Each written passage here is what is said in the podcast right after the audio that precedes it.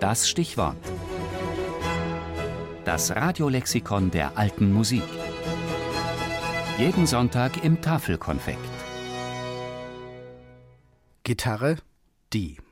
Seit Jahrhunderten populäre Kastenhalslaute.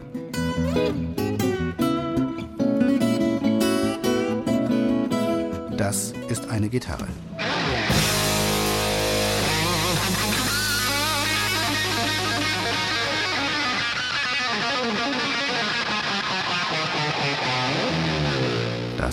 Auch eine Gitarre.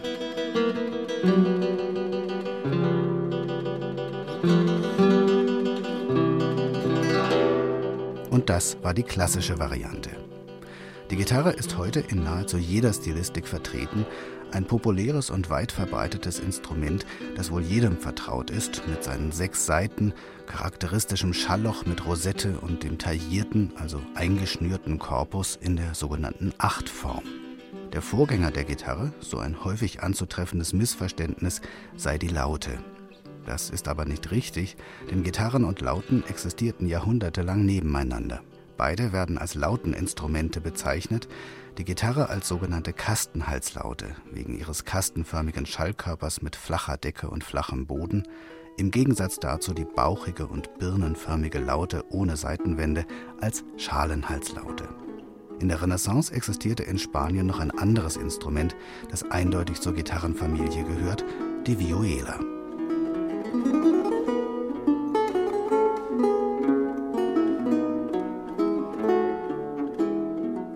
Die Gitarre war zunächst kleiner als die Viola und wurde anfangs nur mit vier Saitenchören bespannt.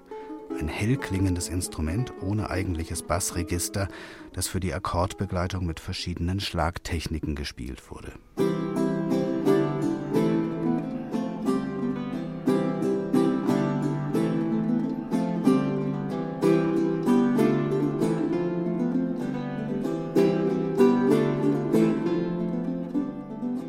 Allmählich wurde das differenzierte polyphone Solospiel mit den Fingern der rechten Hand auch für die Gitarre erschlossen. Ein fünfter Chor wurde ergänzt. In seiner Instrucción de Música sobre la Guitarra Española von 1674 schrieb der spanische Gitarrist und Komponist Gaspar Sanz Die Gitarrenmeister in Rom haben die Gitarre nur mit dünnen Saiten bespannt und Basssaiten weder im vierten noch fünften Chor aufgezogen. In Spanien ist es genau andersherum, denn einige benutzen zwei Basssaiten im vierten, wieder andere deren zwei im fünften oder, wie es üblich ist, jeweils eine auf dem vierten und dem fünften Chor. Für jemanden, der die Gitarre in der lauten Art Rasqueado spielen will, ist die Gitarre besser mit Basssaiten als ohne sie. Aber wenn man die Schönheit und Süße des Punteado-Stils bevorzugt und Campanellas benutzen möchte, welches die neue Art ist, in der man heutzutage komponiert, dann sind die Basssaiten nicht gut geeignet. Denn wie mich meine eigene große Erfahrung lehrt, funktionieren hier nur die dünnen, ebenso im vierten wie im fünften Chor. Eine Besonderheit des fünften Chores lag darin, dass er in einigen Stimmungen nicht mehr der tiefste war, sondern eine Oktave höher klang als normal. So konnten Tonleitern über mehrere Seiten ausgesponnen werden, was einen ganz eigenen Effekt hervorbrachte, der Glöckchenklang genannt wurde, die Campanellas.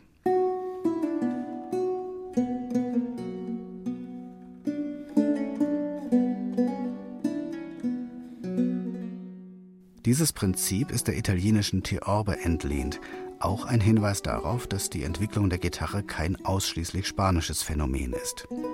Die Barockgitarre löste vor allem in Frankreich einen regelrechten Hype aus, da der Sonnenkönig Ludwig XIV. dieses Instrument der Laute vorzog. Die herausragenden Musiker und Komponisten der Barockgitarre waren Francesco Corbetta und der königliche Gitarrenspieler Robert de Visé.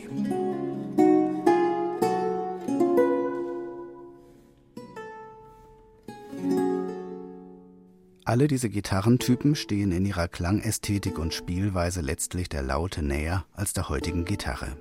Die Gitarre aber überlebte das Aussterben der Laute, die Saitenchöre wichen Einzelsaiten, deren Anzahl sich schließlich um 1800 auf die heute üblichen sechs erweiterte.